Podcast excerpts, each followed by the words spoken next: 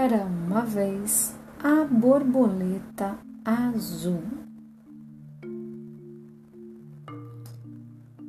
Fifi era a largata que nasceu do ovo que alguma borboleta pôs sobre uma folha qualquer.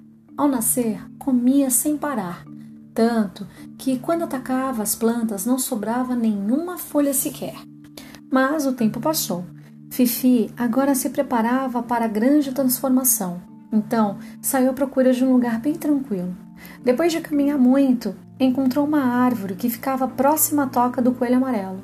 Lá chegando, subiu, ajeitou-se sobre o tronco e lá ficou, sem comer nem beber, num jejum total. Ao seu redor teceu uma casca marrom e dentro dela adormeceu por vários dias. Certa manhã, quando o coelho amarelo saía da toca, percebeu que alguma coisa muito estranha estava acontecendo lá em cima do galho. De repente, a casca marrom se rompeu e dela surgiu uma linda borboleta azul. O espanto foi tanto que o coelho amarelo fugiu dali em saltos velozes. A borboleta azul era bela como um anjo, mas muito desengonçada. Suas asas, ainda molhadas, não a deixavam voar.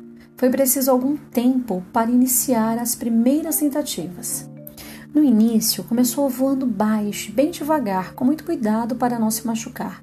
Outras vezes era bem atrapalhada, pois durante os voos esquecia de bater as asas ou as enroscava uma na outra e quando isso acontecia, plofts, caía estatelada. Mas quanto mais caía, tanto mais insistia. Com o passar do tempo, a borboleta azul tornou-se muito esperta e estava sempre disposta a conhecer novos lugares, tanto que certo dia decidiu voar para bem distante, muito além das montanhas azuladas que ao longe avistava. E assim, embalada pela suave brisa, sobrevoou a imensa planície, rumo ao desconhecido. A borboleta azul sentia-se feliz, muito feliz, tanto que fazia piruetas no ar como se bailasse ao som do vento e do farfalhar das árvores. Enquanto bailava, assim cantava: Voando no céu azul, eu sou feliz, feliz, festejando a liberdade de voar nesse mundo sem fim. E ela voava e voava. Naquelas manhãs de primavera, por toda parte, as flores se derramavam pelo chão com seu colorido e perfume. O céu azul era navegado por nuvens brancas, aves e variedade de insetos. No solo, crianças brincavam felizes. Cansada de voar, a borboleta azul pousou sobre um poste e do alto ficou a observar o vai e vem dos homens. No início ficou assustada, mas logo foi se acostumando e passou a admirá-los. A partir de então, todos os dias pousava no mesmo lugar só para vê-los passar. Após longos passeios, a borboleta azul procurava abrigo em algum galho frondoso e lá ficava relembrando coisas que tinha visto durante o voo. Um gesto entre os homens lhe chamou a atenção. Duas criaturas se encontraram e, sorrindo, deram-se as mãos. A borboleta azul, mesmo percebendo as diferenças existentes entre as espécies, sentia uma grande simpatia pelos homens, tanto que, se pudesse, entraria no casulo e de lá sairia transformada numa linda mulher, como aquelas que vira passar. Certo dia, a borboleta azul acordou indisposta. Não se preocupou porque sabia que estava nos dias de pôr os seus ovos tranquila, se deixou atrair pelo perfume das flores de um belo jardim.